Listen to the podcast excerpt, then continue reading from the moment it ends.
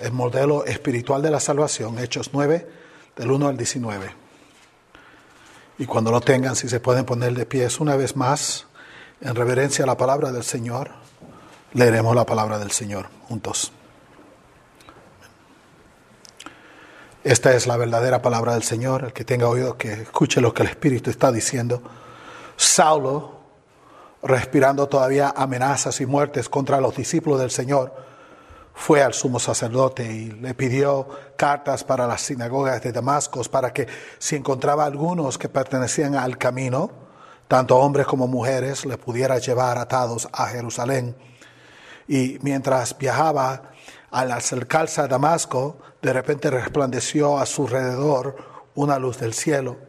Al caer a tierra oyó una voz que le decía, Saulo, Saulo, ¿por qué me persigues? ¿Quién eres, Señor? Preguntó Saulo. El Señor respondió, yo soy Jesús a quien tú persigues. Levántate, levántate, entra a la ciudad y se te dirá lo que debes hacer. Los hombres que iban con él se detuvieron atónitos oyendo la voz, pero sin ver a nadie. Saulo se levantó del suelo y aunque sus ojos estaban abiertos no veía nada y llevándolo por la mano lo trajeron a Damasco. Estuvo tres días sin ver y no comió ni bebió. Había en Damasco cierto discípulo llamado Ananías y el Señor le dijo en una visión, Ananías, aquí estoy, Señor, contestó él. El Señor le dijo, levántate y ve a la calle que se llama derecha y pregunta en la casa de Judas por un hombre de Tarso llamado Saulo, porque él está orando. Y ha visto en una visión a un hombre llamado Ananías que entra y pone las manos sobre él para que reciba la vista. Pero Ananías respondió, Señor, he oído de muchos acerca de este hombre cuánto mal ha hecho a tus santos en Jerusalén. Y he aquí tiene autoridad de los príncipes sacerdotes para aprender a todos los que invocan tu nombre. Pero el Señor le dijo, ve, porque Él es mi instrumento escogido para llevar mi nombre en presencia de los gentiles, de los reyes y de los israelitas. Porque yo le mostraré cuánto debe padecer por mi nombre. Ananías fue y entró en la casa y después de poner las manos sobre él dijo, hermano Saulo, el Señor Jesús, que se te apareció en el camino por donde venías, me ha enviado para que recobres la vista y seas lleno del Espíritu Santo. Al instante cayeron de sus ojos como unas escamas y recobró la vista y se levantó y fue bautizado. Tomó aliento y cobró fuerzas y por varios días estuvo con los discípulos que estaban en Damasco. Que Dios bendiga la santa, bendita palabra. Padre, te damos gracias por ella. Abre nuestros ojos y nuestro entendimiento al modelo espiritual de la salvación. Enséñanos, Padre, el poder de Dios para salvar a almas perdidas. Y Padre, que no se escape nuestra atención el deseo de evangelizar a un mundo que lo necesita tan desesperadamente. Pedimos esto en el nombre de Jesús y para tu gloria. Amén. Amén. Pueden tomar asientos, amados. Amados, hoy predico aquí un mensaje que hemos escuchado anteriormente. Si usted está sentado aquí, creo que el pastor ya predicó esto unos años atrás. Sí, tienen razón. Pero creo que es importante que lo consideremos nuevamente y creo que es un mensaje que vamos a predicar eh, unas veces más cada varios años, porque es importantísimo que nosotros entendamos quién es el que salva y por qué salva. Amén. Es decir, que hoy entonces vamos a discutir el proceso por el cual Dios convierte el alma humana y miraremos todo eso en la vida de Saulo. Nos esforzaremos por ver en la conversión de Saulo la naturaleza radical de la gracia, ya que toma una vida antes, antes que era indigna y violenta y la transforma a una vida que le trae gran belleza y uso al Señor. Bueno, nosotros reconocemos esta porción de la Escritura Estoy seguro que usted la ha leído varias veces en sus años como cristiano y ha oído varios mensajes, incluso por, por esta boca. Saulo, se recuerda, era un hombre, era judío, era él un fariseo y era un hombre que realmente tenemos que entender algo de él. Era un hombre muy religioso, muy religioso. Nosotros lo miramos como el malvado, el antihéroe, con la capa negra y con la ¿verdad? Con, el sombrero negro y, con el hombre el malvado, el, que comete tanto crimen y comete tanto dolor en la iglesia del Señor. Pero en su tiempo, Saulo era un hombre muy respetado, era respetado por la comunidad judía, lo miraban como un hombre celoso por las cosas de Dios y un hombre que se consideraba estar bien con Dios. Él estaba no destruyendo a cristianos, él estaba purificando al judaísmo. Ese era lo que él se miraba. Alguien defendiendo la fe contra este gran error llamado el cristianismo y contra el blasfemo Jesucristo. Ah, Saulo mira a Jesucristo como un mentiroso, alguien que merecía la muerte que recibió y que si usted, si usted si hubiera estado vivo en el tiempo ahora de Saulo, él mismo lo hubiera crucificado para purificar la religión. La religión judía era la religión, una religión aceptada por el tiempo. El cristianismo se miraba como una parte, una secta de, la secta de la religión judía. Pero Saulo la miraba como un cáncer que estaba cambiando las tradiciones, el entendimiento bíblico y proclamaba a Cristo como el Mesías esperado por el Viejo Testamento. Y Saulo conocía algo, la manera de tratar con un cáncer es cortarlo y eliminarlo para que no crezca de nuevo. Y ese era el propósito de Saulo. Tenemos que entender eso, porque si no entendemos eso, no entendemos nada de lo que está ocurriendo.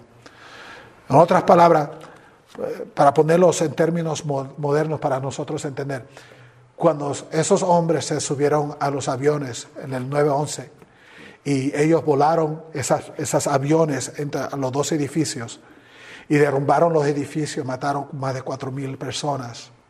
Esos hombres no se miraban a sí mismos como hombres malvados. Nosotros los miramos así, pero esos hombres eran hombres muy religiosos. Ellos estaban, no trataban hasta, no estaban haciendo algo malo en sus ojos, sino estaban haciendo lo mejor que pudieron hacer por su religión. Estaban purificando el mundo de, esta maldición blanca, como les llaman, del este, del oeste, del este, perdón, ah, eh, oeste, perdón. Ah, ellos estaban purificando, ellos estaban peleando contra una nación que ellos miraban como invadiendo su religión y tratando de destruir su manera de vida. Entonces ellos esperaban que cuando mueran, cuando mataran a esas personas, cuando ellos murieran, que cuando ellos se despertaran, su Dios le iba a no solamente bienvenir a su presencia, sino que le iba a recompensar por su acto de piedad. Nosotros tenemos que entender eso, porque si no entendemos eso, no entendemos lo que ocurrió ese día. Ese día tan terrible, en que nosotros miramos en la televisión tantas imágenes tan terribles, tenemos que entender que los terroristas, como nosotros los llamamos, eran martirios para otro grupo de personas. Para ellos no, son, no eran terroristas, sino hombres de fe, hombres religiosos. ¿Podemos entender eso? Así era Saulo. Y Saulo era considerado y estimado en grande manera como un gran defensor de la fe. Él no era un asesino, no era mal matar los enemigos de Dios, como él miraba el cristianismo. No era mal purificar y asegurarse que la fe continuara y que la verdadera fe, como él la considerara, siguiera hacia adelante. Pueden verlo, amados, porque es muy importante. Saulo no se mira, cuando él mira al espejo, él mira a un hombre piadoso, un hombre aceptado por Dios, un hombre que está haciendo el trabajo de Dios, un hombre aceptable a Dios. Él no mira a un malvado, un antihéroe. Él mira a un hombre, como él lo describiría, santificado y siendo santo para, para Dios. Es importante que reconozcamos eso. Amado, este pasaje entonces nos enseña algo bien grande. Solo Dios puede salvar, solo Dios puede salvar. Y la historia de la conversión de Saulo nos enseña grandes verdades que vamos a discutir hoy. Hoy hablaremos del patrón, este, este modelo de la, la, salvación espiritual. Y cuando hablamos del patrón, no estamos hablando de un patrón matemático o humano, sino algo espiritual algo que solo Dios puede hacer. Si, miramos a 1 Timoteo 1.16, la palabra dice, sin embargo, por esto hallé misericordia, yo, Pablo hablando ahora, para que en mí, como el primero, el primero, el peor de los pecadores, Jesucristo demuestra toda su paciencia como un ejemplo para que habrían de crecer, creer perdón, en Él para, perdón, como un ejemplo para los que habrán, habrían de creer en Él para vida eterna. Y Pablo dice, yo soy un modelo, el Señor en salvarme a mí, el peor, enseña su corazón, enseña que Él puede salvar a cualquier persona. De eso vamos a estar hablando hoy. Así que todo esto dicho, recordemos que Saulo, este hombre que nosotros consideramos malvado, será convertido y será el apóstol Pablo, el gran defensor de la fe, el que escribe casi el 50% del Nuevo Testamento, 48% creo que es, casi 50%. No, consideren eso, consideren esa conversión, porque este hombre era el hombre que estaba arrestando cristianos y, estaba destruyendo la iglesia y ahora pidió cartas para ir aún hasta Damasco para encontrar los que estaban ahí y traerlos encadenados para, para asegurar que ellos mueran. Eh, nosotros sabemos que es un hombre asesino, él se mira como un hombre piadoso, pero él es un asesino, es un terrorista contra las cosas del Señor. Él no es un defensor, es un terrorista espiritualmente hablando, pero él cree que está bien. Y sabiendo todo esto, él ahora dice, cuando él reflexiona, dice, qué gracia tuvo el Señor conmigo en salvarme a mí, este tan peor pecador, enseña el modelo como él puede salvar a cualquier hombre. Qué gracia tiene Dios. Pablo era un predicador de gracia y él estaba atónito santas veces considerando la gracia que el Señor tuvo con él. Miremos el versículo 1 y 2, porque el versículo 1 y 2 nos enseña esta gran verdad. El hombre natural es un enemigo de Dios. El hombre natural es un enemigo de Dios. Si usted no está en Cristo Jesús, usted es un enemigo de Dios. Es, puede, puede ser religioso, puede ser piadoso, puede ser lo que usted quiera, es un enemigo de Dios. Amén. El que rechaza a Cristo, rechaza a Dios el Padre. Saulo, respirando todavía amenazas y muerte contra los discípulos del Señor, fue al sumo sacerdote, le pidió estas cartas para ir a Damasco, para encontrar a algunos que pertenecían al camino, tanto hombres como mujeres, no le importaba, él los pudiera llevar atados, encadenados a Jerusalén, donde ellos ciertamente iban a morir, ciertamente iban a morir. Aquí encontramos a Pablo, dice que estaba buscando, a Saulo, perdón, estaba buscando a estos que estaban, eh, que estaban, que se llamaban del camino. Ah, los cristianos Ah, originalmente fueron llamados los que siguen el camino, porque Cristo dijo, yo soy el camino, la verdad y la vida. Y ellos proclamaban que solo había un camino a Dios, era por mediante Jesucristo, solo un camino, un camino, un camino, y bueno, se le, se le quedó, esos son los del camino, del camino, Jesucristo. Y él estaba buscando a cristianos, los que estaban del camino. Now, miramos que Pablo se considera un hombre bien religioso, amén, piadoso, aún, ¿verdad? Pero mire lo que la, ilusión que da la palabra del Señor cerca de Pablo, Saulo. Nuestro pasaje comienza con Saulo respirando amenazas y muerte contra la iglesia de Dios. Nuestra escritura compara entonces a Saulo con el dragón bíblico conocido como Satanás. Está respirando fuego, ¿verdad?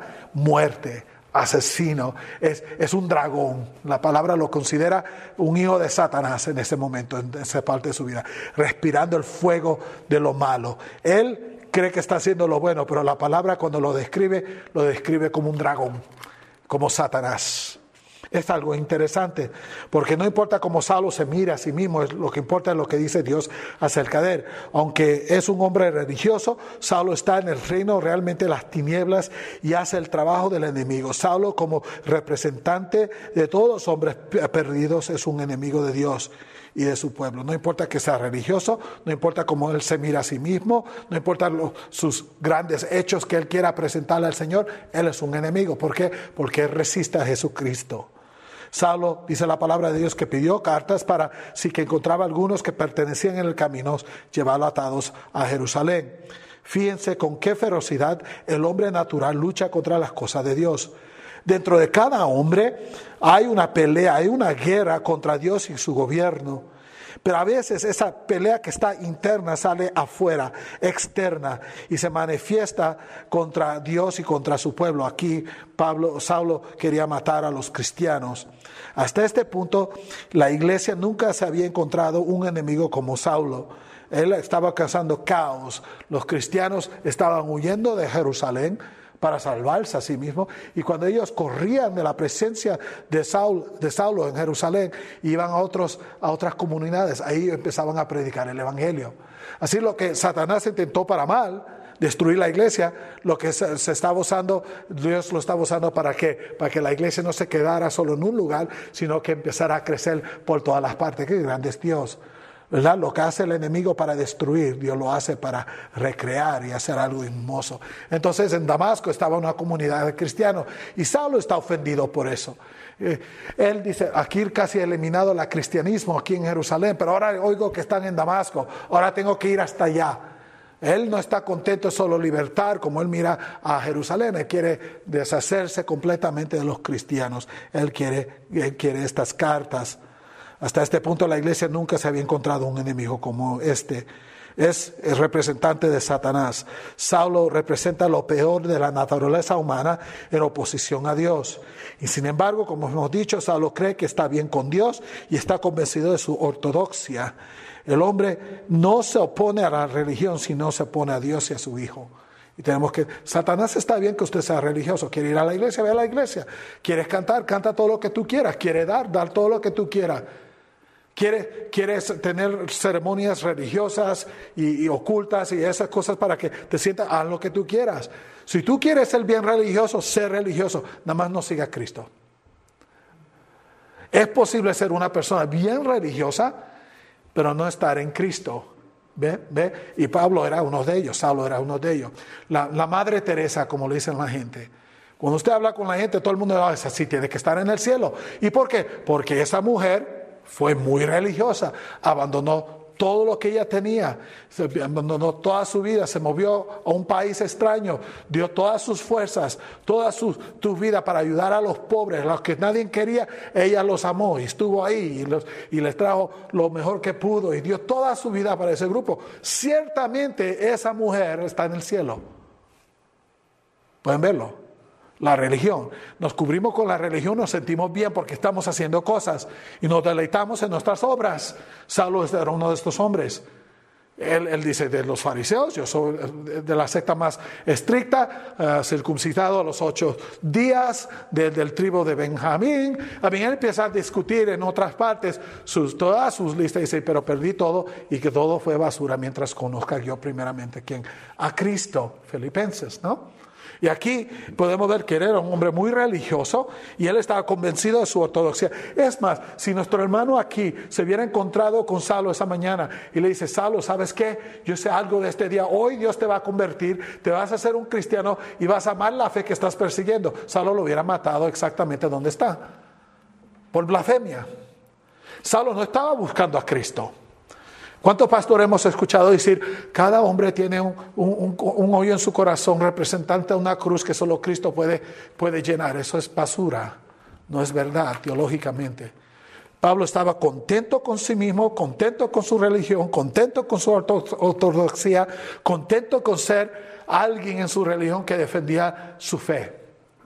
Él no estaba buscando a Dios, él no sentía necesidad de Dios porque él creía que estaba bien con Dios. El que cree que está bien con Dios no, siente su necesidad para Dios.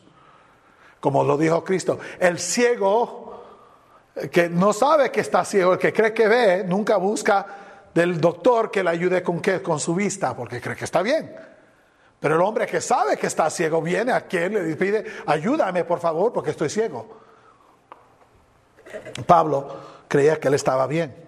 Él era ortodoxo, él estaba bien con el Señor. Mucha gente se, se esconde tras religión. Y Pablo, sin saberlo, estaba escondido en religión. Y es incluso posible venir a esta iglesia y hacer lo mismo, decir, bueno, voy a una iglesia reformada bautista, el pastor predica lo que es correcto, la doctrina es correcta, los hermanos todos se portan bien, yo me porto bien, yo hago estas cosas. Y creer porque venimos aquí y hacemos cosas que estamos bien con Dios y si no estamos en Cristo, estamos perdidos. Amén estamos perdidos. No importa cuál, si, si, si nos metimos en esas cosas, son cosas que hacemos, es religión y no es relación. Y Pablo estaba en ese lugar. La pregunta entonces que surge de nuestro pasaje es simple. ¿Puede un hombre como este ser salvo? Y la respuesta es absolutamente no. Porque él cree que está bien, así que él no está buscando nada. Un hombre así no se puede salvar. Pero Dios puede salvar a un hombre así. Porque Dios puede humillar cualquier hombre y traerlo a los caminos de Cristo. Las escrituras nos llaman a entender que si el peor pecador puede ser salvo por gracia infinita, entonces hay esperanza para todos los hombres que nosotros conocemos. Dios puede salvar a toda clase de viles pecadores. ¿Podemos decir amén a eso? Porque lo creemos que Dios puede salvar a cualquier vil pecador, porque aquí está sentado usted. Y aquí estoy yo levantado predicando. Un vil pecador, salvado por gracia. Yo quiero porfiar con Pablo que tú dices, Pablo, que tú fueras el peor de los pecadores y estás incorrecto, yo soy el peor. Pero cuando considero las cosas que él hizo, matando cristianos y arrestándolos, destruyendo familia, trayendo terror, digo, sí, este es un hombre terrible. Es un hombre, ha hecho peor cosas que yo. Y si Dios lo puede salvar a él, puede salvar a cualquier otra persona. El problema es que creo que nosotros sabemos mentalmente esta verdad, pero no la sabemos espiritualmente. ¿Usted cree que Dios puede salvar a cualquier persona? Bueno, usted sabe la respuesta correcta en la iglesia. Es un amén. ¿verdad? Es la única respuesta aceptable hoy, decir amén a esa verdad. ¿Usted cree que Dios puede salvar a cualquier persona? Amén. Pero en práctica, en su vida, ¿es cierto que usted cree que Dios puede salvar a cualquier persona? ¿Usted ha visto a cualquier persona tirado en la, tierra pidiendo dinero? Y yo nunca casi doy dinero a estas personas, por, le compro comida, pero no le voy a dar dinero para, que lo usen en malas maneras, ¿verdad? Pero, pero lo dirá encima, que si ese hombre se levantara y trabajara, es, lo que es pereza. y, y a veces no creemos en nuestras acciones que Dios puede salvar a cualquier persona. ¿Cuál persona hay en su vida que usted dice, ese, ese, es tremendo o es tremenda? ¿Cuál persona hay? Porque cada uno de ustedes tienen personas así en sus vidas. Personas que usted pero ese, ese, ese es tremendo. Es tremenda esa persona. Y secretamente decimos, ni Dios puede salvar a esa persona. No lo diríamos en voz alta, pero en, en, la manera que pensamos y tratamos con la persona, nunca la evangelizamos, nunca le decimos nada de Cristo, no oramos por ella. ¿Por qué? Porque no creemos que Dios la puede salvar. No creemos que Dios lo puede salvar. Si creéramos que Dios puede salvar a esa persona, estuviéramos, Señor, es tremendo, Padre, es tremenda, Señor, por favor, dame palabra por persona en sus vidas, Señor, dame la palabra de vida, Señor, salva a esa persona. Pero la, la, realidad que no oramos, no, no, presentamos el Evangelio, no predicamos, no, no pensamos en ello, significa que nuestro corazón dice, no, esa persona no puede ser salva. Cuidado con ese pensamiento, es el, es el pensamiento de Ananías como veremos a ver. Creemos que Dios puede salvar a cualquier persona. Regresemos para atrás a nuestra porción que hemos leído en 1 Timoteo, hora 15 y 16. Escuche lo que dice la palabra del Señor. Palabra fiel e indigna de ser aceptada por todos es esta. Cristo Jesús vino al mundo, lean conmigo, para salvar a los pecadores. Otra vez, para salvar a los pecadores. ¿Cuál fue la misión de Cristo? ¿Cuál continúa siendo la misión de Cristo? Salvar a los pecadores. ¿Creemos que esto es la realidad? Bueno, sabemos la respuesta. ¿Cuál es la respuesta? Amén. Pero otra vez, miremos nuestra vida y reconozcamos que a veces no creemos que esto es cierto. Cristo vino a salvar a ciertas personas o me vino a salvar a mí, pero no a él. no es, es tremendo, es tremenda. La persona que está así en mi vida, y siempre se lo he dicho a ustedes, ustedes saben, mi hermano Willy, que ahora está eh, sin hogar, usando drogas en la calle, tiene cincuenta y pico años, casi 60 años, sí, 60 años, nunca ha trabajado en su vida, hace un, un desastre toda su vida y continúa su vida haciendo desastre. Y lo miro que se va en peor, en peor, en peor. Y yo digo, a veces en mi propio corazón, Dios me perdone, no creo que Él nunca jamás va a sentar a cabeza. Nunca será salvo. Pero pueden ver el problema con ese, con ese, eh, con todo lo que ha hecho ese hombre que yo amo tanto con mi corazón, que si usted lo miran, terror entraría a su corazón, cómo se viste, cómo se comporta, sus tatuajes de Satanás en su cabeza, en sus brazos y todos, todo lo que es ese hombre, que usted lo miraría y diría, ese sí que está tremendo, yo te y yo estoy con usted igual, es tremendo, es mi hermano, pero es tremendo, yo lo conozco por quien, yo sé la realidad de quién es él. Nunca él se ha comportado como Saulo. Que es posible que haya matado, es posible, no lo sé, ni lo quiero saber. Que es posible que se haya tratado, pero como Saulo no, se ha comportado. Y si Dios puede salvar a Saulo, y Saulo dice aquí que Cristo vino a salvar a pecadores, en Cristo puede salvar a cualquier persona. Lo creemos, ojalá que sí. Sigamos leyendo el versículo. Dijo, Cristo vino, dice, Cristo Jesús vino al mundo para salvar a los pecadores, entre los cuales yo soy el primero, yo soy el jefe, yo soy el peor de los pecadores. Sin embargo, por esto hay misericordia, porque fui el peor, por esto hay misericordia, dice él, para que en mí, como el primero, como el peor de todos los pecadores, Jesucristo demostrará, demostrará toda su paciencia como ejemplo para los que habrían de creer en él para vida eterna. Sí, para que todos puedan decir, si Dios salvó a él, puede salvar a cualquier otra persona. Por esto yo encontré misericordia, dice él, para ser el llamamiento eficaz que si Dios puede salvar a Saulo y convertirlo en Pablo, el perseguidor a ser perseguido, el que arresta a ser arrestado, el que mata a ser matado por la causa de Cristo, el que causa terror, ahora trae vida, el que trae muerte trae vida. Si el Señor puede hacer eso en Él, Él puede hacerlo en cualquier otra persona. Amén. Y queremos entender esas cosas. Amados, noten lo que dice este versículo. El Salvador, Jesucristo, salva a Saulo. Y Jesús muestra abiertamente que Saulo es un ejemplo de gracia perfecta y conquistadora. Al salvar a Saulo, Jesús declara su capacidad para salvar a cualquier hombre. Entonces, el versículo 1 y 2 enseña que el hombre natural es un enemigo de Dios, también nos enseña que no se, el hombre natural que es enemigo de Dios no tiene que morir como un enemigo de Dios. Y ahí está la buena noticia, amén. Cada uno de ustedes nació como enemigo de Dios, pero no tiene que morir como enemigo de Dios. Puede ser reconciliado con el Señor. Miremos cómo esto ocurre en el versículo 3 al 9. Versículo 3 dice, los, 3 dice los siguientes. Y mientras viajaba al acercarse a Damasco, de repente resplandeció a su alrededor una luz del cielo nuestro pasaje comienza con Saulo indiferente a la conversión y la salvación. Él no le importa a Cristo, no está pensando en Cristo, no está buscando a Cristo, no siente un vacío en su corazón, no se siente como que algo está mal, está justificado, él se justifica delante de Dios por lo que está haciendo y lo que está haciendo ahora es arrestar a estos falsos, blasfemos cristianos. Él está haciendo el trabajo de Dios. Dios está a su lado, Dios le está dando un, palpateado atrás a su espalda, buen hecho Saulo, y Saulo dice, estoy haciendo el trabajo de Dios. Él no está buscando de Dios. Tenemos que entender que Pablo, a Saulo aquí no está buscando a Dios. En ninguna manera no siente necesidad de Dios porque cree que ya está bien con Dios. Amén. Así son los hombres naturales. Yo estoy bien. Yo soy bueno, yo me porto, yo no le hago nada a nadie. Yo estoy bien. Todo trabajará, funcionará en el día final. No te preocupes de mí. ¿Cuántas personas que ustedes conocen dicen cosas tan bárbaras como es estas? Amén. Yo estoy bien, o yo soy bien religioso. Mi mamá siempre estaba con sus velitas en el closet, había el closet, ahí estaban las velas y los santos y las cosas que queman. No sé si ustedes tenían esa abuelita, pero esa era mi abuelita. Tenía su propio santuario en, su casa, el closetcito que abría lleno de, ahí estaban las velas, el rosario, el huevo, el vinagre y no sé qué cosas, otra brujería mezclado ahí con otras cosas. Todas las teníamos, ¿verdad que sí? ¿Y qué dicen todas nuestras? No, mi mamá esa sí fue al cielo porque, porque mira, como, como, como amaba al Señor. Si ella murió sin Cristo, todo es perdido. Y desafortunadamente, creo que esa fue mi, mi pobre abuela. Murió sin Cristo.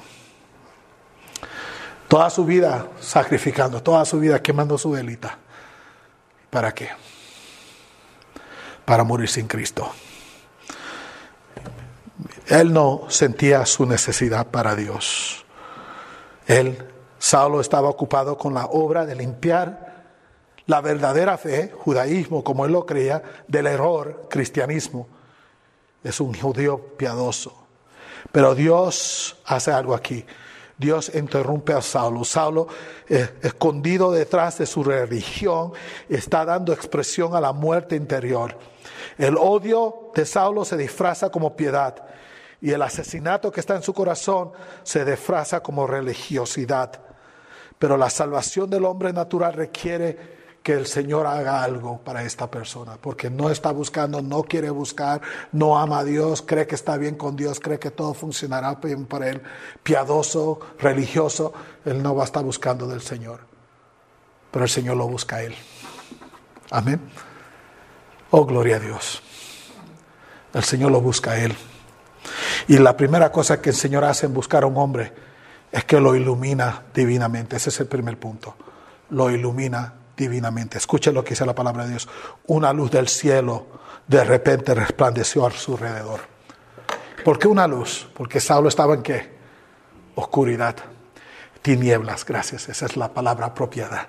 Las tinieblas, la oscuridad. Él creía que veía, pero estaba realmente ciego. Él creía que estaba en la luz, pero realmente estaba en las que en las tinieblas. Y entonces viene la luz del Señor y lo ilumina. Y Pablo puede entender algo. Si esto es luz, lo que yo conozco es que tinieblas. ¿Pueden verlo? Es como Dios empieza a salvar a la persona, empieza a iluminarlo, le empieza a enseñar cosas de Dios que anteriormente no conocía. Se empieza a revelar de una manera, iluminación viene del cielo. Y esto es lo que Dios hace con Pablo. El, Saulo, él está, él está contento en su caballo con su ejército y tiene un ejército detrás de él con espadas y, cadenas. Ellos van a Damasco para arrestar todos los cristianos posibles, mandarlos a Jerusalén a cierta muerte. Ese es lo único que Pablo está preocupado. No está pensando en Dios, no está considerando a Cristo, no está considerando el cristianismo y él cree que está bien y viene la iluminación, viene luz. Y la luz expone las que las tinieblas. Y Pablo puede la, él puede ver por la primera vez algo está mal aquí. Pueden verlo, amados. Tan importante. ¿Cómo es que el Señor lo salvó a usted? Empezó con iluminación algo está mal, para que ustedes puedan ver que algo estaba mal en su... Miren lo que dice Romanos 8, 7 al 8. La mente puesta en la carne es enemiga de Dios porque no se sujeta a la ley de Dios, no lo hace y no, ni siquiera puede. Si lo pudiera hacer, no lo, no, no, lo puede hacer. Y, lo que, y los que están en la carne no pueden agradar a Dios. Ese es Pablo, ese es Saulo. No está sujeto y no puede estar sujeto. Pero Dios puede empezar a iluminar. Dice la palabra de Dios en 1 Corintios 2.14, pero el hombre natural no acepta las cosas del Espíritu de Dios porque para él son necedad y no las puede entender porque son cosas que se descienden espiritualmente. Esas cosas de Dios son necedad. Cristianismo es algo para derribar, es algo para destruir, no es algo para celebrar o aceptar. Ese es Saulo, pero la luz de Dios cae sobre él. Qué bueno es Dios en iluminarnos, es lo que ha hecho con usted conmigo, ese es el primer paso. El versículo 4 nos da el, segundo paso y el tercero. Dice, y al caer a tierra oyó una voz que le decía, Saulo, Saulo, ¿por qué me persigues? El segundo punto, el primero es iluminación divina, el segundo es humillación divina, humillación divina. Escuchen lo que vamos a decir. La salvación debe venir a través de una humillación. Nadie puede entrar al reino con jactancia o orgullo. Una persona no puede entrar por la pequeñita puerta de la salvación estando de pie recto. Para, para meterte a la puerta de la salvación te tiene que, como decimos, agacharte, hacer, bajarte, dejar quién eres. No puedes entrar caminando así, recto, y es imposible. Para ser salvo el hombre tiene que ser humillado. ¿Y cómo es que Dios humilla a Saulo? Dios tumba a Saulo de su caballo. En, español, en inglés tenemos un dicho, uh, ser derribado de su caballo alto. Uh, being knocked off your high horse. Creo que viene de esta porción de la escritura, pero aquí es lo que miramos. Dios tumba, la luz cae, ¿y qué es lo primero que le ocurre a Saulo? Se cae. Se cae, vamos a decir, patas atrás, y se cae en la tierra. Y el Señor agarra su cara y se la mete en la pura que en la tierra, come polvo. El Señor le está enseñando, hay un Dios y yo soy Dios. ¿Pueden verlo? Tú en tu caballo, con tu ejército, con tus espadas, a destruir la iglesia en Damasco vas, has causado ruina, destrucción, has destruido familias, a mujeres, a hombres, y tú crees que estás lleno de este gran poder y no sabes que el único que te ha dado el poder soy yo y te lo puedo quitar cuando yo quiera el Señor le, le da una cachetada, como decimos, y él cae tirado al suelo. Y es Dios que lo está tirando. Come polvo, le dice Dios. Debe darse cuenta, Saulo, de que no está bien con Dios. Si Dios aparece y te agarra y te tira al piso, algo está mal. Dios te está enseñando que está disgustado contigo. Y Pablo ahora está entendiendo por la primera vez, yo no estoy bien con Dios. Dios está quitando toda confianza que Saulo pudiera tener. Dios no está complacido con Saulo. Saulo tenía que entender que era un pecador y que es enemigo de Dios, no amigo de Dios. Dios tumba a Saulo de su caballo. Dios pone el rostro de Saulo en la tierra para que coma polvo. Dios le está enseñando algo que está mal. Y con esta acción de tirarlo vienen las palabras. ¿Por qué estás peleando conmigo? Pueden verlo. Dios no se le aparece, hoy Saulo, qué buen trabajo estás haciendo, mira que estoy tan orgulloso de ti. Lo tira, lo ilumina, lo humilla, lo tira al piso y viene con una actitud. ¿Y por qué estás peleando conmigo? Saulo tiene que entender que él no está bien con Dios. Es como Dios me salvó a mí, me humilló, mi, me enseñó qué, tipo de terrible pecador soy, me iluminó, me humilló. Y es lo que hace con usted. Y esa humillación que produce, separación divina, es el tercer punto separación divina. ¿Por qué me persigues tú a mí? Tú crees que estás bien conmigo, tú no estás bien conmigo. Tú estás en guerra contra mí. Tus acciones que tú crees que me complacen realmente me causan malestar en el estómago.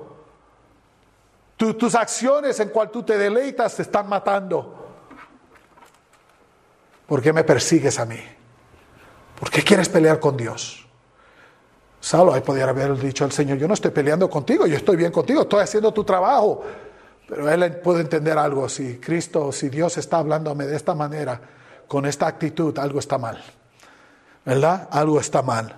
Aquí Dios le revela a Saulo que su alma ah, está en guerra contra Dios y que Toda su justificación y obras no tienen importancia con Dios. Saulo está lejos de, de, ser santo o piadoso. Es un pecador desesperado que necesita un salvador. Saulo se da cuenta de que lo que pensó que lo encomendaba a Dios, que lo limpiaba a él delante de Dios, es el limpiar el judaísmo del cristianismo, es en realidad lo que lo condena ante de Dios. ¿Por qué me persigues a mí? Saulo pudo entender, yo iba a perseguir a quién? A los cristianos. Dios me dice, ¿por qué me persigues a mí? Dios se está identificando con qué? Con los cristianos. Pelear contra ellos es pelear contra quién? Dios, estoy en un gran, grave problema aquí. Porque lo que me justificaba, ahora me condena. Pueden verla. Las cosas que antes yo me deleitaba y decía, ah, estas son cosas buenas, ahora las puedo ver por lo que son. Pecado contra Dios. Es lo que dice Pablo en Filipenses, ¿verdad? Era fariseo, de los ocho días eh, me, circuncidaron, de la secta de los fariseos, de los más estrictos, eh, considerando el judaísmo, limpiándolo, persiguiendo a los cristianos, y esas todas cosas, todas mis cosas las perdí. Y son que, que basura, mientras yo conozca a Cristo Jesús.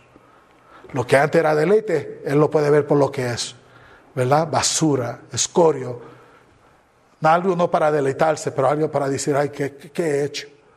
¿Qué he hecho? Separación divina. Saulo se da cuenta de que el Dios del cielo es un enemigo, uno que está contra él y no con él, uno, quien que Saulo está luchando contra. Dios no es amigo del hombre natural, sino enemigo. Este es este momento, un momento desesperado para un pecador inconverso ve la separación casada por su pecado, todas sus obras, fuente inicial de orgullo, son o como trapos de inmundicia ante de Dios y se puede ver por la primera vez por cuál es sucio delante de Dios, separado de Dios, no aceptable. Este es el momento donde aquí Saulo está en el peor de sus pobres emociones. En el versículo 5 viene nuestro próximo punto. ¿Quién eres, Señor? Dice Saulo. Dice la palabra, el Señor respondió, yo soy Jesús, a quien tú persigues. Separación divina.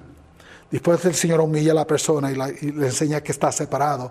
Entonces la persona inmediatamente dice, entonces tengo que venir a Dios.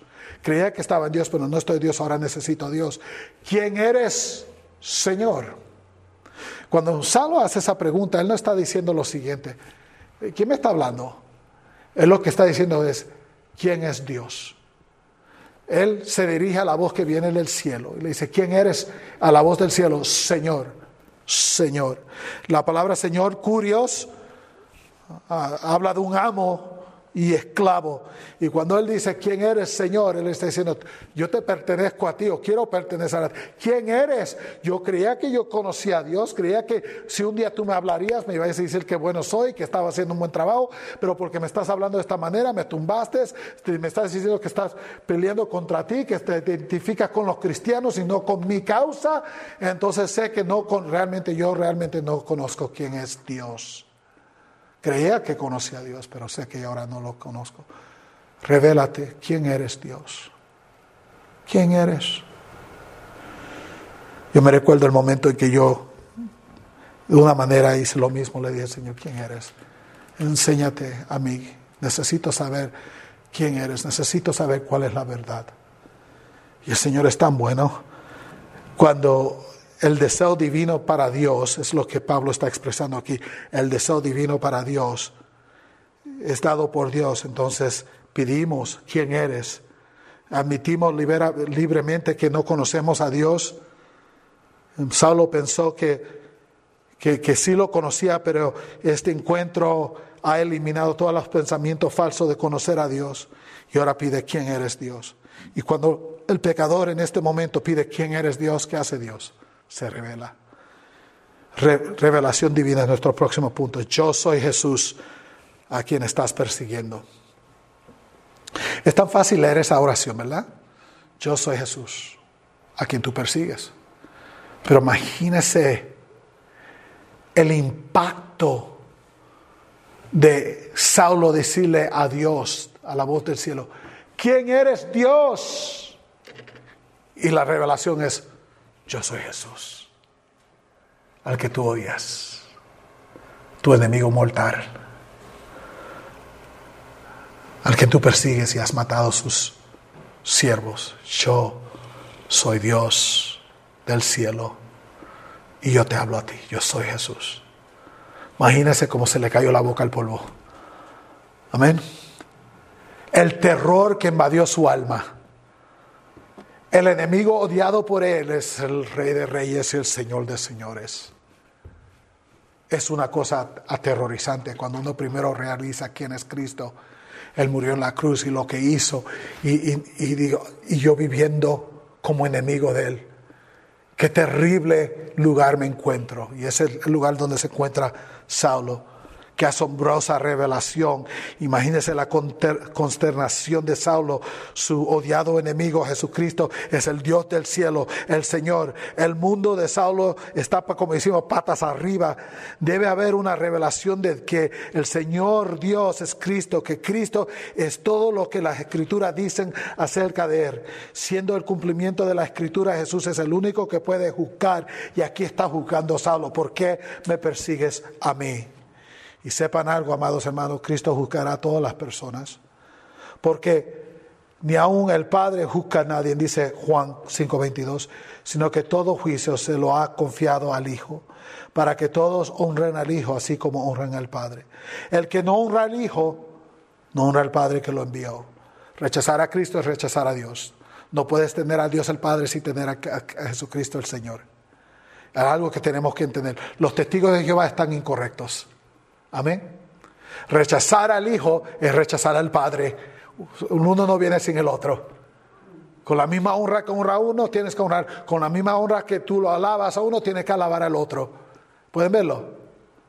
¿Y qué dice Cristo? Yo soy el juez de todo. Todo juicio ha sido encomendado a mí. Yo determino si tú entras al cielo o no. Yo soy el camino, la verdad y la vida. Y aquí Saulo pudo entender que cuando la palabra le dijo del cielo, yo soy Jesús, que él está destituido, que él no está salvo, que él no está bien con Dios. Jesús le enseña a Saulo que la oposición a la iglesia de Cristo es oposición a Dios. Al luchar contra la iglesia, Saulo había estando luchando contra Cristo y esa es la voz que viene del cielo, Cristo, el Dios verdadero. Luchar contra Cristo es una locura que conduce a la muerte eterna si no hay arrepentimiento. El versículo 6, amado, nos enseña entonces la sumisión divina. Mucha gente dice, oh, no tiene que venir a Cristo y Él libra el libro del hombre. Y usted ha oído todas esas cosas. Aquí Pablo se somete, pero solamente se somete porque Dios había hecho lo primero. Iluminándolo, humillándolo, enseñándole su separación, enseñándole su pecado, ¿verdad? Poniéndole un deseo por conocer quién es Dios, someterse a la verdad de quién es Dios. Ahora Pablo se somete, levántate, entra en la ciudad y se te dirá lo que debes hacer. Dice la palabra de Salo, tenemos que entender que Salo aquí se somete a la revelación de la verdadera naturaleza de Cristo sin siquiera una pelea. Saulo hace lo que nunca hubiera hecho antes, se somete al señorío de Cristo Jesús. Lo que tú quieras yo haré. Si usted le hubiera dicho eso una hora anterior, lo hubieran matado. Pero ahora Saulo dice, la voz del cielo habló, es, Dios y es quién, es Cristo. Lo que Él quiera yo haré. Está mandado y se somete. Y el versículo 7 nos enseña que Dios puede escoger a cualquier persona. Los hombres que iban con Él se detuvieron atónitos oyendo la voz, pero sin ver a nadie. Se me hace algo increíble que Dios llame a quien quiera llamar. Todos los hombres vieron la luz, todos los hombres escucharon la voz, pero no todos los hombres fueron salvos, solo salvos. Increíble, ¿verdad? Yo he predicado a un grupo grande y he visto personas venir a Cristo. O uno venir a Cristo y los demás se van igual como entraron. Y uno dice, pero ¿por qué? ¿Pero por qué esta persona vino y los otros no vinieron? Porque Dios escoge a quien va a escoger. Es lo que dice la palabra de Dios en Romanos. Porque Él dice a Moisés, tendré misericordia del que yo tenga misericordia y tendré compasión del que yo tenga compasión. Así que no depende del que quiere ni del que corre, sino de Dios que tiene misericordia. ¿De quién depende, amados? Depende de quién? De Dios. Y aquí Dios propuso salvar a Saulo y lo está salvando. Regresemos para atrás al versículo 8, donde esta sumisión, cuando uno primeramente se somete a Dios, lo que viene al corazón es un desamparo divino, un sentido de nuestro pecado tan terrible. Saulo se levantó del suelo y aunque los ojos estaban abiertos no veía nada y llevándolo por la mano lo trajeron a Damasco. Dios golpea a Saulo, con ceguera física para que se le indique lo que está ocurriendo adentro espiritual. Todo hombre naturalmente es ciego es lo que dice la palabra del Señor en Juan 12, 39, 41. Por eso no podían creer, porque Isaías dijo también, Él ha cegado sus ojos y endurecido su corazón para que no vean que con los ojos y entiendan con el corazón y se conviertan y los, y los sane. Esto dijo Isaías porque vio su gloria y habló de él. El hombre naturalmente es ciego, pero el problema es que cree que ve. Ciego, pero cree que ve. Pero cuando el hombre puede entender por la gracia del Señor su propia ceguera, es algo increíble. Es algo increíble. Hermanos y hermanas, note que antes él pensaba que él podía ver, pero ahora se da cuenta de lo ciego que realmente es, la realidad de su ceguera. Para ver debemos darnos cuenta que somos ciegos delante del Señor. El impetuoso Saulo ahora está siendo llevado por la mano él es completamente dependiente. Es lo que nos enseña el versículo 9. Estuvo tres días sin ver y no comió y no vivió. El arrepentimiento divino. Yo me pregunto por qué no bebió y no comió. ¿Se ha preguntado usted por qué no bebió y no comió por tres días? Y no creo porque estaba ciego. Yo, mi, mi, mi opinión, tómenlo por lo que lo quieran tomar, es que él esos tres días todas las caras de esos cristianos que él había matado. Todos los niños llorando cuando él arrestó a sus madres y a sus padres. Todas las mujeres mirando a sus esposos llevados y se quedaron destituidas, sin ayuda física o financiera. Todas las veces que los cristianos rogaron con él, por favor, no haga esto. Todas esas caras, esas memorias corriendo. ¿Qué he hecho? ¿Qué he hecho? ¿Qué he hecho? Lo que antes él se complacía ahora son cosas para odiar en sí mismo. Imagínese si usted hubiera comportado como se comportó Saulo. Qué pesado hubiera estado su corazón. Amén. Es un arrepentimiento terrible. Pablo habla de este arrepentimiento en Hechos 26, del 9 al 11. Escuche lo que él dice. Yo ciertamente había creído que debía hacer muchos males en contra el nombre del Señor Jesús Este es precisamente lo que hice en Jerusalén.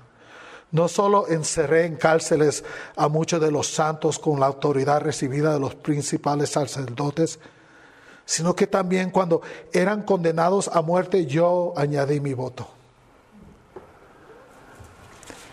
Castigándolos, esto es con, con cuerdas y cordones y bueno, realmente aterrorizándolos con frecuencia en todas las sinagogas procuraba, obligarlos a blasfemar, a, decir que rechazaban a Cristo.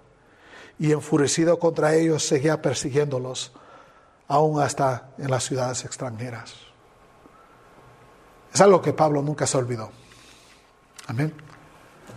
No solamente la gracia increíble que los salvó, pero qué terrible era antes de su salvación. Por eso él dice, de todos los pecadores, yo soy el primero. Si usted lee por las cartas de Pablo, usted va a encontrar varias veces donde él recuerda, dice, yo que recibí gracia y no la merezco, porque yo perseguí la iglesia del Señor. Cuántas veces llegaba, yo fui el más terrible de los terribles. Y aquí por tres días y tres noches Pablo no come, no bebe. El versículo 12, 10 a 14, me gustaría quitar la atención de Saulo y ponerla en usted y en mí y quiero hablar de la incredulidad, incredulidad perdón, y la falta de perdón que a veces existe en la iglesia del Señor.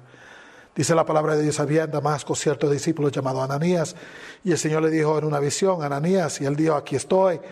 El Señor le dijo, levántate y ve a la calle que se llama derecha y pregunta en tal casa y encontrarás a Saulo, porque él está orando y ya ha visto en visión a un hombre llamado Ananías que entrará y pondrá sus manos sobre él para que recobre su vista.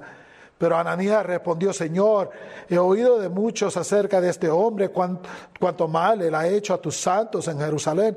Y he aquí tiene autoridad de los principales sacerdotes para prender a todos los que invocan a tu nombre. Esta porción de la escritura comienza con Dios llamando a Ananías. Dios envía a Ananías a la casa exacta necesaria para encontrar a Saulo que estaba orando. ¿Cuál fue el contenido de la oración de Saulo? Creo que es perdón Dios, perdóname Dios, perdóname Dios, perdóname Dios. Ay Dios, perdóname, perdóname, perdóname. Llanto y gemido creo que estaba algo grande en su corazón, recordando a las personas. La respuesta inicial de Ananías es correcta, es piadosa, Señor le dice a Ananías, ¿qué quieres, Señor? Aquí es todo lo que tú quieras, yo haré. Y creo que a veces nos convencimos que así es nuestros corazones. Pero cuando Ananías escucha el nombre del hombre al que él tiene que acudir y aceptar en la humanidad, él protesta y tiene dos argumentos. Primero, la maldad que había cometido Saulo contra la iglesia de Dios. Dice, mira, yo he oído, este hombre ha sido terriblemente malo con nosotros. Este es un problema de Realmente es un gran problema de, no tener perdón en nuestros propios corazones. Es una cuestión del perdón. Y el segundo argumento es la posibilidad que, el Señor cometió un error. Y viene con letras aquí para arrestar a cualquier persona que llame a tu nombre. Mira lo que ha hecho y es posible que te está decepcionando a ti Dios y mira lo que puede hacer si le damos la mano. Lo que ha hecho y lo que va a hacer. No creo que lo que ha hecho merece perdón y no creo que una persona como él pueda ser realmente arrepentida. Y es posible que esto es una decepción y hasta, hasta, a ti mismo Dios te está decepcionando este hombre. ¿Tiene usted un corazón de Ananías? Mira lo que ha hecho. No, él no merece perdón. Mira lo que me ha hecho a mí, o a mi familia, o a mis hijas, o a mis hijos. No, este hombre no merece perdón. Y creo que todo es mentira. No, no es posible que una persona así se arrepienta. Es imposible. Pero Dios no comete error. Dios salva a viles pecadores. Amén. Mire lo que, amados, decimos que creemos que el Evangelio puede cambiar a cualquier hombre. Decimos que el nuevo nacimiento es el proceso de metamorfosis por el cual el viejo hombre ha pasado y lo nuevo ha llegado. Sin embargo, con frecuencia miramos a los pecadores y su depravación y no creemos sinceramente que Dios pueda salvar a una persona como esa. Nosotros como Ananías argumentamos con Dios. ¿Está seguro? No, no este. Amados, quiero preguntarle, ¿cree usted que Dios puede salvar a cualquier persona? ¿Realmente lo cree? ¿Ora por ellos? ¿Busca oportunidad para evangelizarlos? Porque no me diga que usted cree que el Señor puede salvar a la peor persona en su vida y usted no tiene preocupación para orar por ellos y presentarle la palabra del Señor. Sus acciones niegan su confesión. Terminamos entonces con, vamos a terminar pronto con el versículo 15 al 16, esta lección divina. Pero el Señor le dijo, ve porque Él es mi instrumento escogido, yo no cometo error para llevar a mi nombre presencia de los gentiles, los reyes, los israelitas, porque yo le mostraré a Él cuánto Él va a padecer por mi nombre. En el versículo 15 hay un mandato enfático del Señor, ve, cállate la boca y ve. Yo lo escogí. Yo sé lo que estoy haciendo. Yo no cometo error. Él es instrumento escogido. Y aquí encontramos una gran belleza. A los elegidos de Dios se les perdona toda su multitud de pecados. Amén. No importa lo que ha hecho en el pasado, si el Señor dijo, este es mío, cuando llega su elección divina, su llamamiento eficaz, cuando su elección viene con el llamamiento eficaz en tiempo, el Señor los perdona de todos sus pecados, no importa lo que ha hecho. Y hermano, yo estoy aquí para decirle, el Señor me ha perdonado a mí. Estoy seguro que a usted también. Los escogidos de Dios son redimidos y usados por Dios para traer gloria a su nombre. Es el segundo punto. No solamente me perdona todo el pasado, pero me da un uso especial para su gloria. Saulo se convierte en el apóstol. ¿Cuánto amo yo leer el libro de Romanos? ¿Cuál bendición encuentro en el libro de los Efesios? Y Gálatas, y Corintios, y Colonicenses, y primera y segunda de Timoteo, y, Tito, y, y, y, y, Filimón. Y cuando leo la palabra de Dios, digo, aquí está este hombre, cómo ama a Dios, cuánto, y cuál instrumento de gracia ha sido en mi propia vida. Recuérdese que era un asesino primero. No solamente el Señor puede perdonar todos los pecados, los perdona, sino te puede dar un uso especial. Este es el mismo hombre que escribe, escuche, cuando alguien está en el Señor, nueva criatura es. Las cosas viejas ha pasado, y aquí todas son obras hechas que nuevas. Él lo conocía mejor que cualquier otra persona. En su propia vida, ese había sido su testimonio. Dos cosas maravillas, no solamente que nos perdona todos nuestros pecados, pero sino que nos da un uso para su gloria, es algo increíble. Saulo, este ex vil pecador, fue un vaso elegido por el cual Dios proclamará las incomparables riquezas de su gloria y de su gracia a los gentiles, a los reyes, a los israelitas. Saulo, este terrible perseguidor de la iglesia, se transformaría en uno de los mejores defensores y predicadores de la iglesia el que mataba a cristianos iba a dar su vida por el cristianismo. El que traía muerte ahora traerá vida. Solo Dios puede hacer algo así increíble. Salo aprendería a sufrir también de la misma manera que hizo sufrir a los cristianos. Aprendería a amar a Jesús por encima de su propia vida. Es el que escribe, se recuerdan en Timoteo, estoy derramando mi vida hasta la última gota para el servicio de su fe. Gloria a Dios, seguiré hacia adelante. El que cuando los trataron de matar a él y lo estaban destrozando en pedazos, cuando lo cargaron a, la seguridad y él le pidió al carcelero, déjeme ir atrás y hablar con ellos y predicarle a Cristo, porque necesitan a Jesús, el que odiaba a Jesús.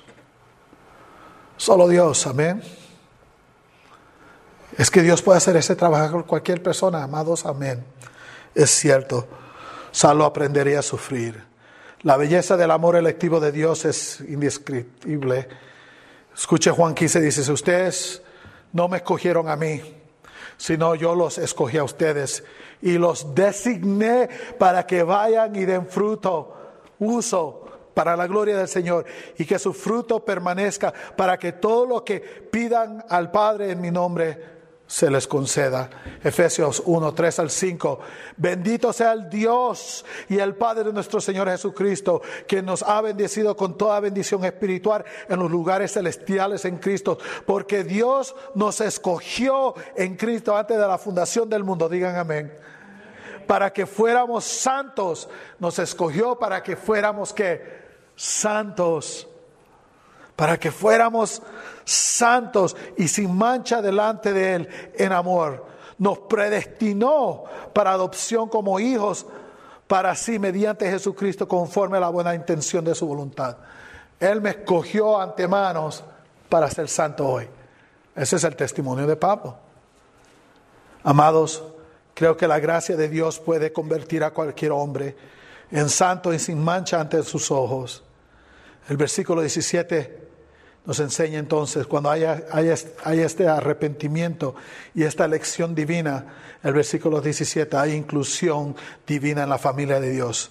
Ananías fue y entró en la casa y después de poner las manos sobre él, le dijo, lean conmigo, hermano Saulo. ¿Qué le llamó? ¿Está seguro Dios? No él. Mira lo que ha hecho en el pasado y lo que puede hacer en el futuro. Ve, yo lo escogí a él. si tú lo escogiste, ok, voy. Hermano, no enemigo. Qué cosa más bella, ¿verdad? Este hombre que había matado tantos cristianos, viene un cristiano y le dice a él, ¿sabes qué? Dios me perdonó a mí. Y yo porfié que no te podía perdonar a ti, pero me enseñó que sí te puede perdonar. Así que, ¿sabes qué? Hermano, no enemigo, no extranjero, hermano, hermano mío, porque tenemos a Dios mutuamente como nuestro Padre por lo que ha hecho Jesucristo. Todo hermano es perdonado y olvidado. Bienvenido a la familia de Dios. Es increíble, hermano Saulo, el Señor Jesús que se te apareció en el camino por donde venías, me ha enviado para que recobres la vista y seas lleno del Espíritu Santo. Dios, porque te ama, me ha mandado a mí. Hermano, yo sé que yo uso esa palabra mucho, hermano y hermana. Y hasta, incluso en el pasado, hubo una persona que se ofendió y se fue de la iglesia. Le dije, ¿por qué se va? Y me dice, porque tú siempre me dices hermana y no usas mi nombre. Yo le dije a la persona, pero la, razón que yo uso hermana es para recordarme que estamos en Cristo juntos, que tengo un gran deber hacia ti, que somos familia. Hermano Saulo, no enemigo, no traidor, no asesino, no hombre malvado, no antihéroe, hermano. Gloria a Dios. Versículo 18 y 19 para terminar inclusión divina, la familia de Dios siempre lleva a la renovación divina. Al instante cayeron de sus ojos como escamas y recobró la vista y se levantó y fue bautizado. Tomó aliento y cobró fuerzas y por varios días estuvo con los discípulos que estaban en Damasco. Inmediatamente dice la palabra de Dios que pudo ver. Porque su ceguera espiritual fue curada y cuando vino a Cristo ahora el Señor le da la vista física. Gloria a Dios. Y inmediatamente fue bautizado como obediencia al nombre de Jesucristo de la manera prescrita. Creo que es importante que miramos que la palabra de Dios, este hombre está convertido unos segundos y lo primero que quiere hacer es que bautizarse. ¿Por qué? Porque Cristo lo mandó y Él es el Señor. Yo lo odiaba antes, pero ahora cuando dije, ¿quién eres, Señor? Yo soy Jesucristo. Oh, ok, si tú eres Dios, entonces, ¿qué es lo que tengo que hacer? Bautizarme en el nombre tuyo, inmediatamente lo voy a hacer. El bautismo es el primer acto de la obediencia. Si usted como cristiano, sentado aquí, nunca ha sido bautizado, está en pecado. Plenamente se lo digo, con todo el amor del corazón. Si usted no ha sido bautizado como cristiano, usted está en pecado. Porque es mandado por el Señor y el corazón que ama a Dios quiere vivir en obediencia. Y usted está viviendo en desobediencia en no ser bautizado cuando el Señor lo manda. So, si usted dice que es cristiano y dice que ama al Señor y no ha sido bautizado, usted tiene que bautizar lo más pronto posible. Venga y habla conmigo. El corazón que ama Dios quiere obedecerlo. ¿Y, hasta qué punto? Escuche, después del bautismo tomó la comida. La obediencia antes de comer. Tres días sin comer. Tres días sin beber. Y lo primero que pide Saulo no es un pedazo de pan con mantequilla. ¿Qué es lo primero que él pide? Yo quiero ser bautizado. Como cuando eso, antes del beneficio al cuerpo, necesito ser en obediencia a Cristo. Imagínese, tres días sin comer. ¿Qué es lo primero que usted quisiera? Ah, huevo con chorizo, ¿verdad que sí? No creo que los judíos comen huevo con chorizo, pero, pero, pero este, que quiero algo, ¿verdad? No has comido en tres días, el Señor me ha perdonado, gloria a Dios, a comer todos. ¿Verdad que sí? Dice Pablo, no, no, no, no, no. El Señor me ha perdonado, gloria a Dios, obediencia antes de, de comer. Y después que fue bautizado, fueron a donde fueron, lo bautizaron, le dieron gloria a Dios, estoy seguro hubo un sermón, tardó un buen tiempo, entonces regresaron, ahora puedo comer. Es como David cuando se le murió al hijo. ¿Se recuerdan? Se le murió el hijo y cuando él pudo percibir que se murió el hijo, que él no tenía que estar rogando y ayunando, Dice, fue, dice la palabra del Señor que fue, se preparó, se fue y que oró al Señor y después vino a comer. Primero la obediencia al Señor. Amén. Primero la obediencia al Señor. Dice la palabra que al instante él recobró sus hijos, tomó alimento y después de comer, dice la palabra de Dios, fue al primer día del Señor. Imagínese Saulo entrar a la iglesia por la primera vez. Imagínense los hermanos cuando vieron a este hombre entrar. Qué incómodo fue ese primer servicio. Todo el mundo mirándolo del ojito al lado y él alabando al Señor. Todo el mundo diciendo, esto, esto es cierto. Sabemos que Dios puede convertir a alguien, pero ¿a él? Tenemos esa tendencia, ¿verdad? Decir, no a este. Qué incómodo tuvo que tener ese primer servicio. Pero él enseñó por sus, por, porque él amaba al Señor que la iglesia tuvo que arrepentirse y decir, este es hombre de Dios. Y empezaron a alabar a Dios, ¿quién? Juntos. Imagínense alabando con el hombre que estaba matando a los cristianos anteriormente, que odiaba a Cristo, que había destruido la familia de tu hermano y de tu hermana que tú amabas tanto. Por la razón de él tuviste que huir de Jerusalén. A lo mejor tu propio padre, que fue un cristiano, perdió su vida en la mano de este hombre y ahora está al lado tuyo alabando al Señor y tú lo tienes que aceptar en la humanidad y decir, bueno, todo es perdonado. Solo Dios, amén. Solo Dios. Oremos. Padre, te damos gracias por tu palabra que nos enseña cómo tú conviertes el alma, cómo tú traes a la persona a los caminos del Señor. Iluminación divina humillación divina, separación, ese sentido divino, el deseo divino entonces de conocer quién es Dios, la revelación divina de quién es Jesucristo, la sumisión divina a lo que es revelado, la elección divina, este sentido de, ser desamparado divino, Padre, que, que nos enseña qué ciegos realmente estamos, qué dependientes somos, el arrepentimiento divino que trae el perdón de pecados. Padre, te damos gracias por todo ello, la inclusión divina en la familia de Dios y la renovación divina, en que todo está bien y estamos en ti. Todo esto, Padre, nos enseña que este trabajo es divino, divino, divino, es tuyo y no del hombre. Así, Padre, que, que queremos creer que tú puedes salvar a todos. Sabemos teológicamente que esto es correcto, pero queremos saberlo en nuestra vivir, que tú puedes salvar a cualquier persona. Danos corazón evangélico, Padre.